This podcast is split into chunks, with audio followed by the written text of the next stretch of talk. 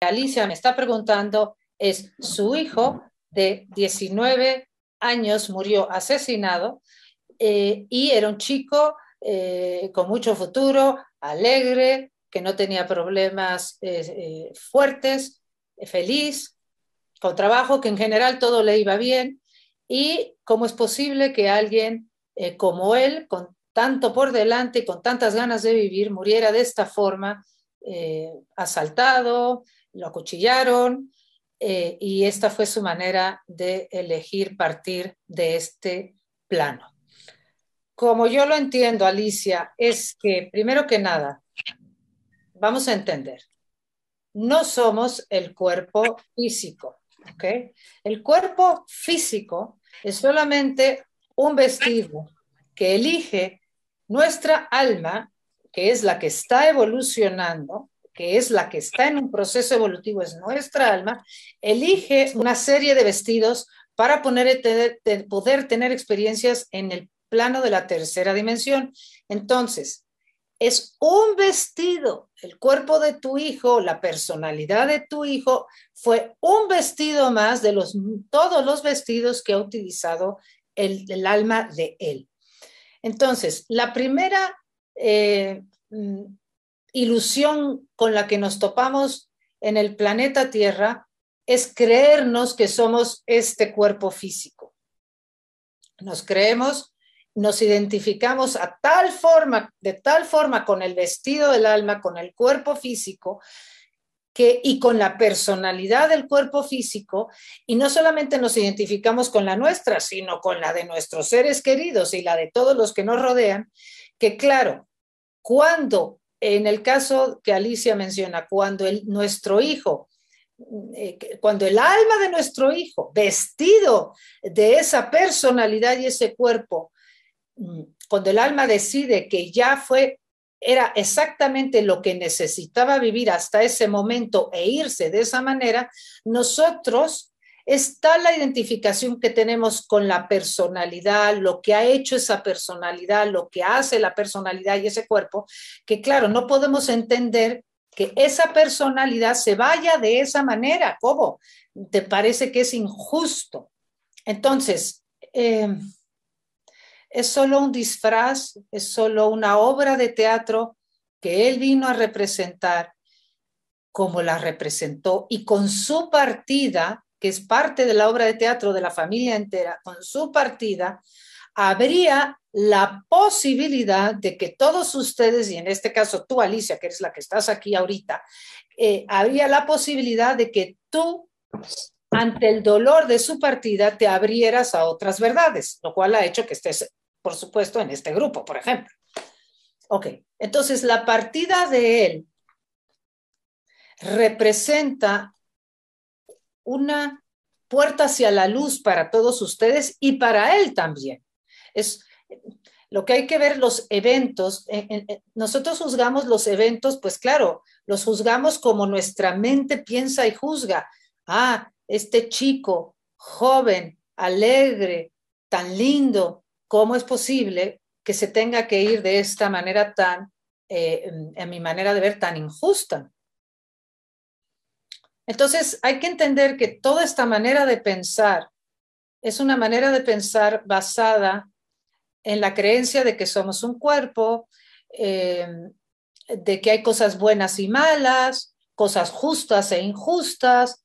Nosotros aquí eh, es parte de estar en el planeta, este es el planeta de la dualidad, de las polaridades. Aquí venimos a vivir los opuestos y los opuestos es la creencia que hay algo bueno y que hay algo malo, que hay algo justo y que hay algo injusto. Es la manera de pensar, pero realmente esa es la manera de separada de pensar, esa es la manera de la creencia en la separación. La separación es identificarme con un cuerpo separada de todo lo que sucede y separada de todos. Lo que realmente somos, lo que es el alma, el ser, nuestra esencia, es el ser, nuestro ser, no ve las cosas como buenas o malas. Esa es la personalidad. El ser no ve las cosas como justas o injustas. Eso es la personalidad.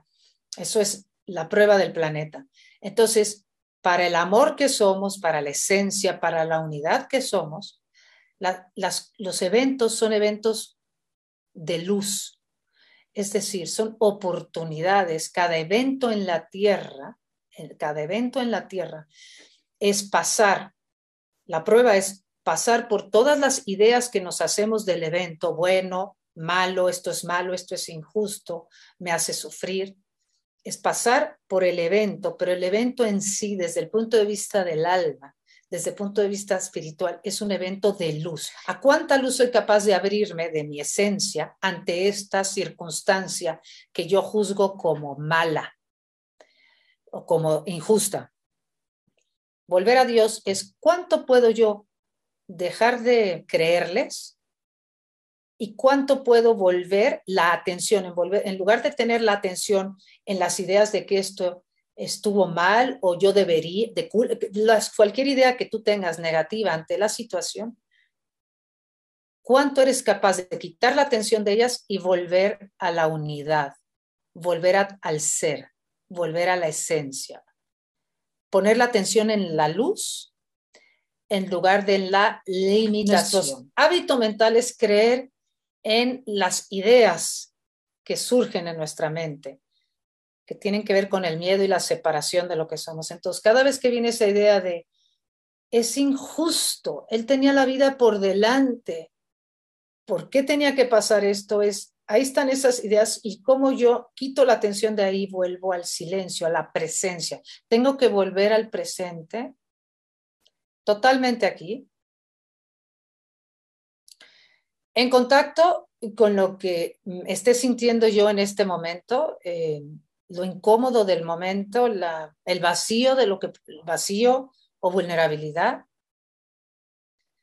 Es traer la atención, es quitar la atención de lo limitado, de lo que no soy, a, a la unidad.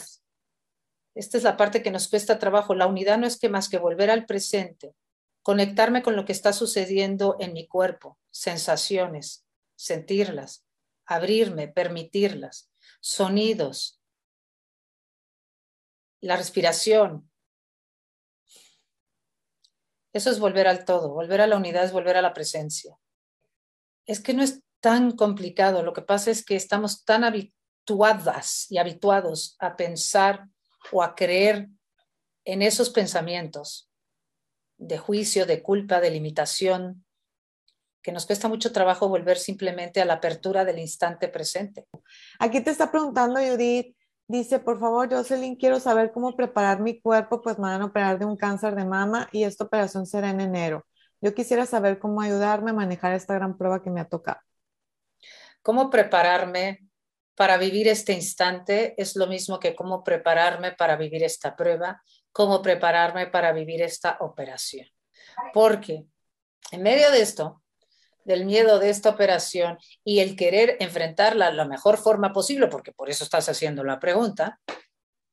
Sí, Vamos a ver. Nosotros, cada vez que estamos eh, clavados en solamente clavadas en una sola idea o varias ideas eh, que generan miedo, eh, sufrimiento, contracción, estamos contraídos, cuando estamos nada más en nuestras ideas eh, limitadas eh, eh, y queriendo tapar el miedo que nos producen las circunstancias, y por miedo digo enojo, dolor, vulnerabilidad, estamos en contracción. Cada vez que nosotros, la contracción impide que la luz fluya, lo que, que impide que lo que somos y lo que es el todo fluya, impide que la luz fluya a través de mí. Entonces, cada vez que yo, lo mismo es para una operación. Yo lo que quiero es llegar a esa operación, eh, igual que como quiero estar en este instante, es que toda mi energía, mi, mi, toda mi, corriente energética fluya, esté yo abierta, fluyendo, que la luz esté fluyendo para que efectivamente, para que esa operación eh, eh, vaya de la mejor forma posible. Entonces, lo que no quiero es estar contraída. Lo mismo es con el ejemplo de Alicia. Lo que yo estoy en esta contracción mental y emocional y de lo que se trata es cómo me abro, me abro. Claro, abrirse, prepararse, te preparas abrirse, yo hablaba de volver al presente, de incluir lo que estoy sintiendo y lo que está pasando, de relajarme, de dejar estar nada más concentrado en una sola cosa, dejar pasar la idea, volver a lo que siento, abrirme a los sonidos, a lo que esté sucediendo en el instante.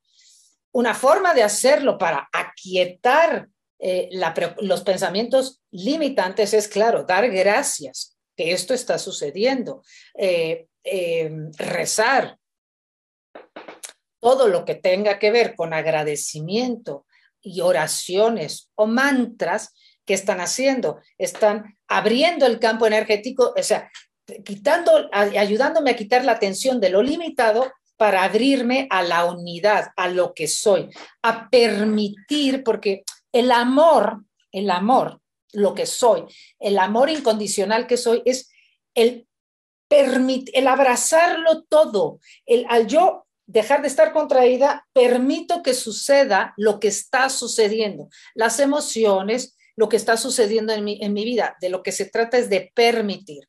Lo mismo es ante una operación, lo que estoy haciendo es que todos mis canales, que toda, toda, pues no sé, todos mis cables estén abiertos a la luz. Y para eso tengo que descontraerme.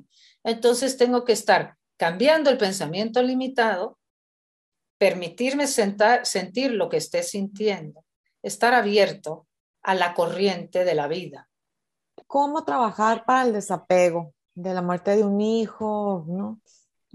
El desapego en general es difícil. Cualquier desapego, incluso el desapego de nuestras ideas, incluso el desapego de la culpa. a cualquier cosa que estemos atadas o atados, el desapego. Es que el si nos damos cuenta, el desapego es claro, es, es a la presencia física del ser querido, por supuesto. Y es también el desapego de todas las ideas que van pegadas a ese evento o a esa persona, ¿verdad? No es nada más la presencia física, sino además todas las ideas que yo tenía de lo que debería de haber sido, de lo que yo tenía que haber hecho. Entonces es un desapego de todas esas ideas, más también el desapego de la idea de tenerlo físicamente presente.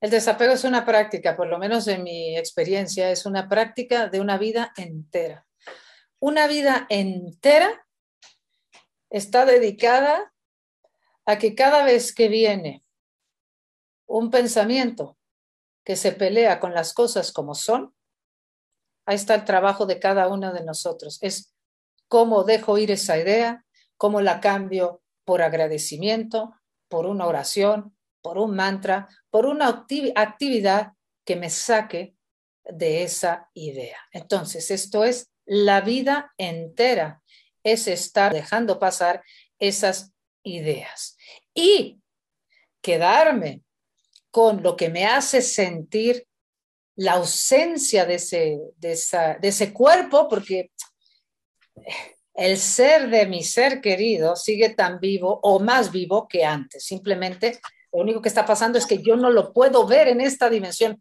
pero si él me pudiera y si yo lo pudiera oír, me estaría gritando, mamá, papá, estoy más vivo que antes. No creas que porque no me ves no estoy vivo, estoy súper vivo y estoy muy cerca de ti. Estoy aquí y nos lo quisieran gritar todo el tiempo, estoy vivo. Y no sabes la vida que estoy teniendo ahora tan maravillosa. Lo que pasa es que, claro, yo no lo veo porque yo estoy en la tercera dimensión y mis ojos no pueden ver los que están vivos sin un cuerpo físico que son muchísimos los que, eh, que, están mucho más vivos que nosotros, y cuando digo más vivos es porque están más en contacto con su esencia que nosotros. Entonces, el desapego es el trabajo, es la talacha diaria. Yo lo hago y lo hacemos todos, es que no nos queda de otra. Es estar desapegándonos de lo que no es para abrazar lo que es. De lo que se trata es de entregarnos a lo que es. Pero claro, ¿Cómo me entrego a lo que es? Ni modo, tengo que estar en contacto. Parte de lo que es es la incomodidad que me produce el que no es como yo quisiera. Entonces, claro, esa incomodidad, que es la con la que me peleo todo el tiempo, que se le puede llamar soledad, vacío, angustia, depresión, lo que sea, como le querramos llamar, esa sensación es con la que me peleo todo el tiempo. Entonces, entonces me clavo otra vez en mis ideas, es que debería, yo debería y cómo es posible, entonces me peleo, me defiendo, echo culpas, me echo la culpa, pero es que finalmente para estar abierto a lo que es, que eso es a lo que vengo, yo vengo a ser uno con lo que es, yo soy una con lo que es, con lo que está pasando y esa es la práctica aquí. Tengo que tener la capacidad de estar sentada, sí, pues con este miedo, culpa, vulnerabilidad darle espacio a eso. Esto va también para lo de la operación o para todas las preguntas.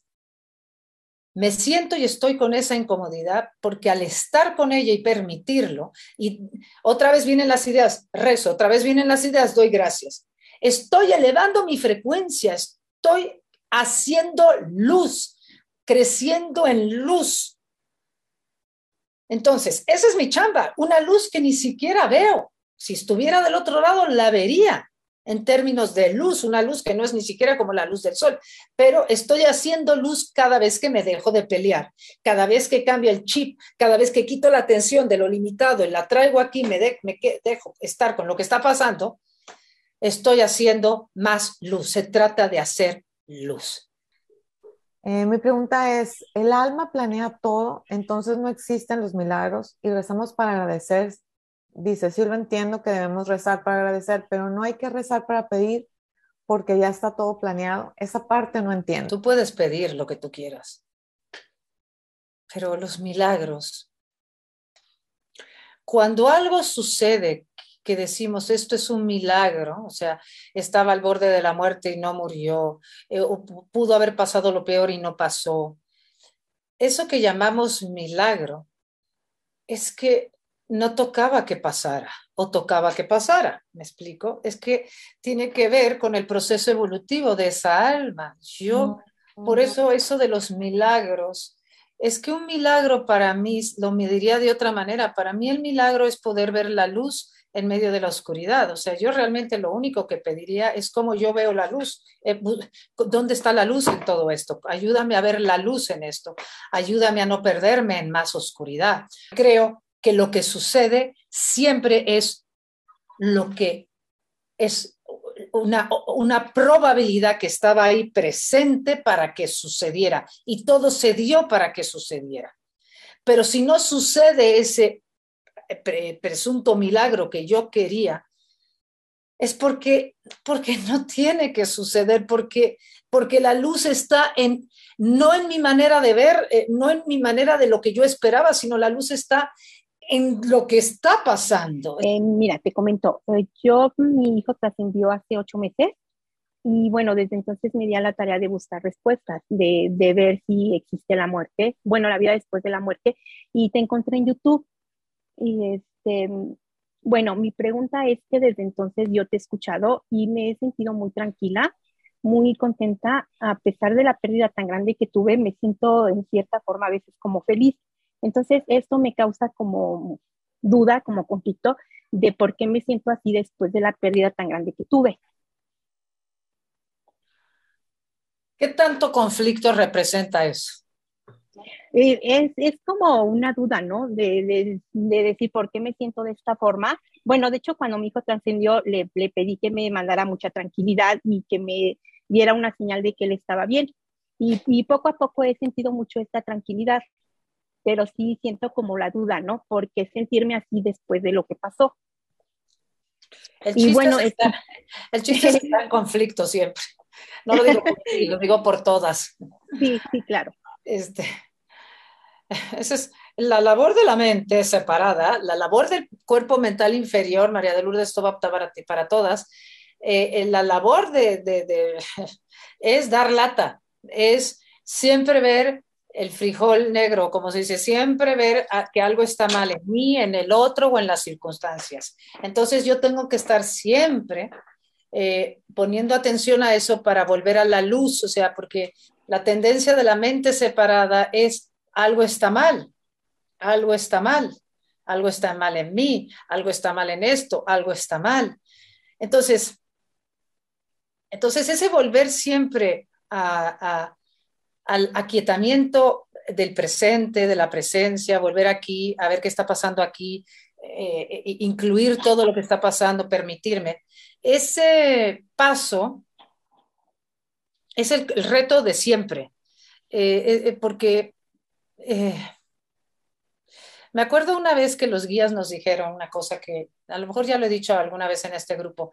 A través de Carmen nos dijeron una cosa que a mí me gustó mucho, que era, nos, nos decían, eh, les queremos decir, nosotros, sus, guías, todos tenemos guías, eh, les queremos decir que todos aquellos que ya nos hemos, eh, digamos, liberado de la tercera dimensión, pues de ya no estar aquí, que, que no, es tan, no es tan complicado, no es tan complicado. de lo que se trata es de poner la atención, volver la atención a lo ilimitado, al todo, a la unidad, a lo que somos.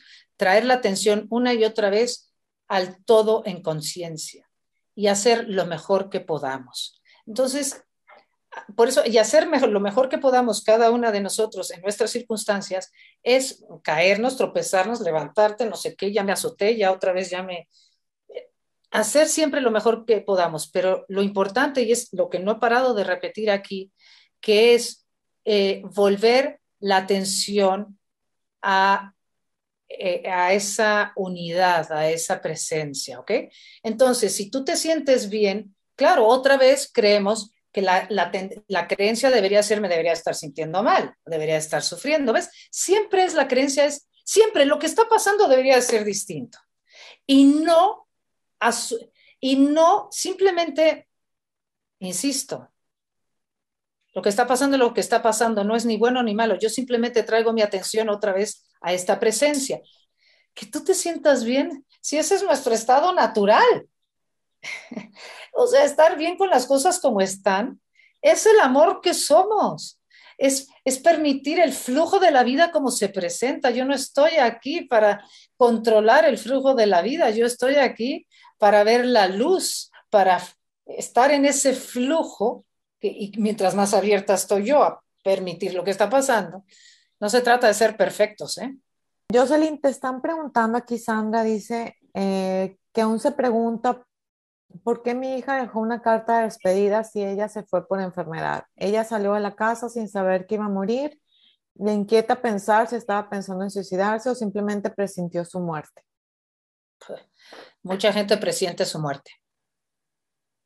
Es bastante, no me suena nada raro que haya dejado una carta, mucha gente la presiente. Acuérdate que la muerte sí está planeada, ya sea que la planeemos de antemano antes de nacer, digo antes de nacer sí, o aquí.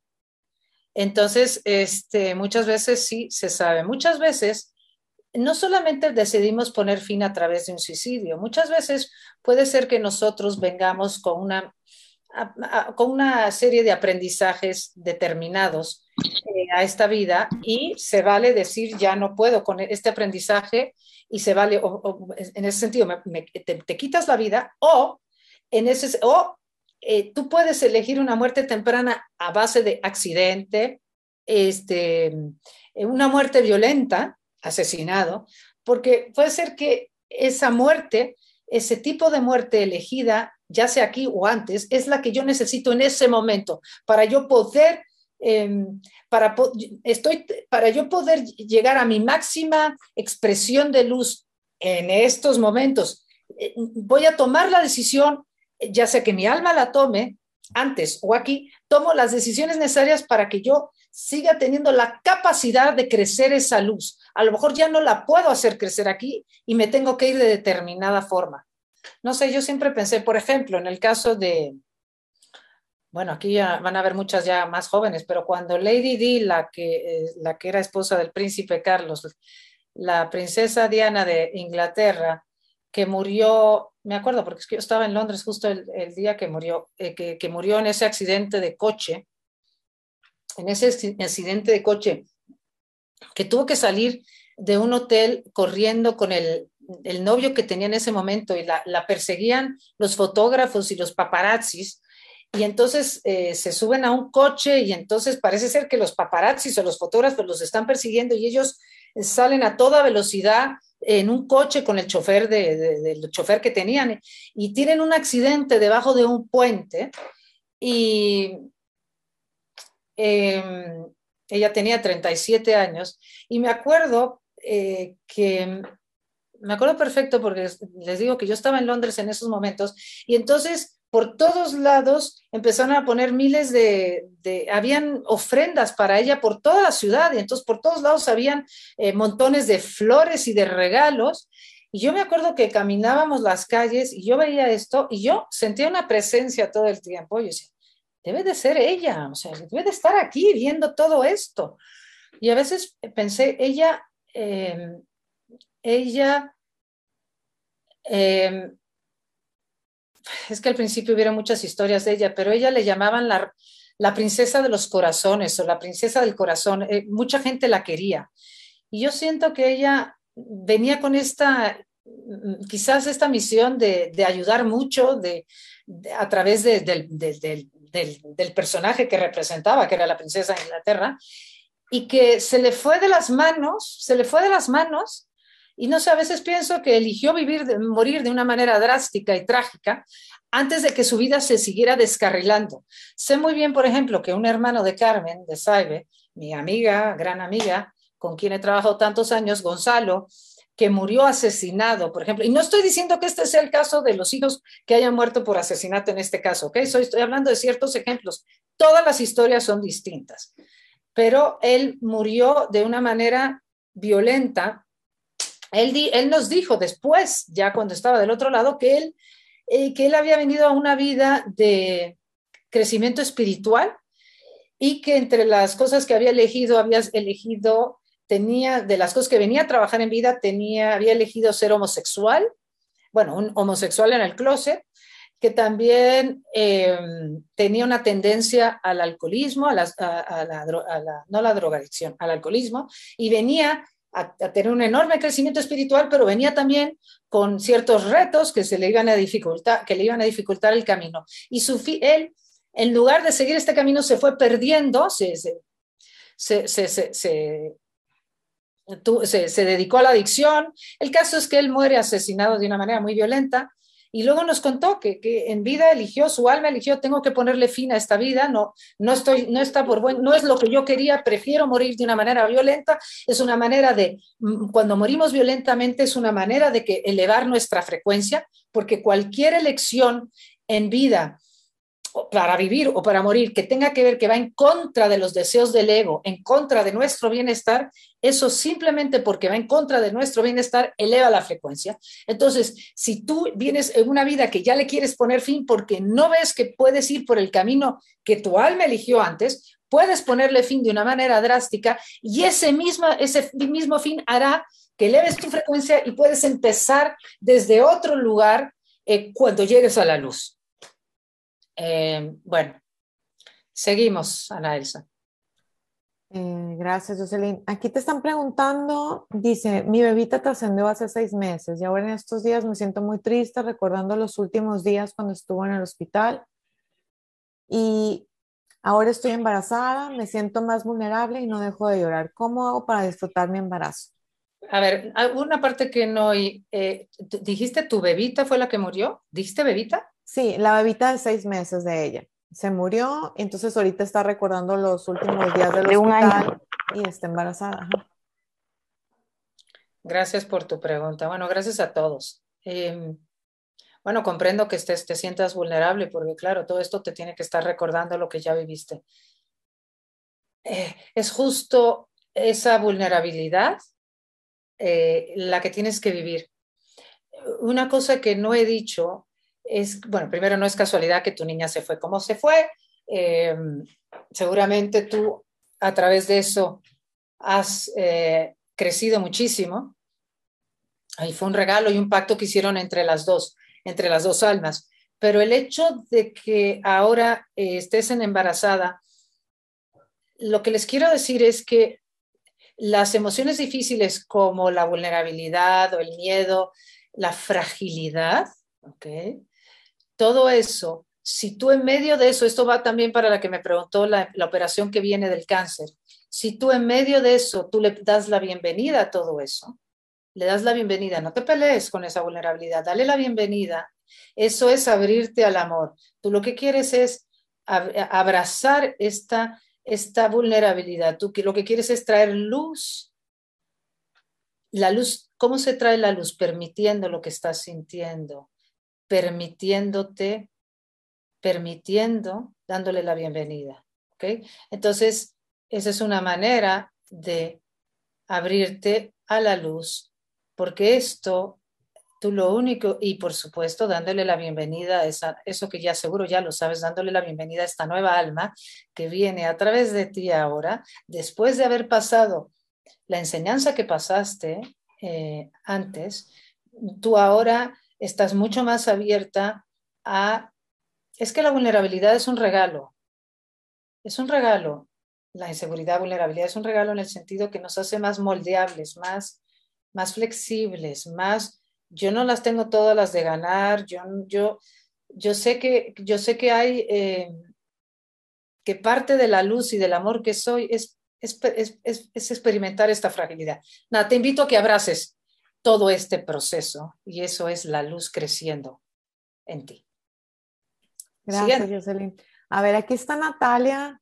Ramírez, a ver, si quieres quitar tu micro, Natalia.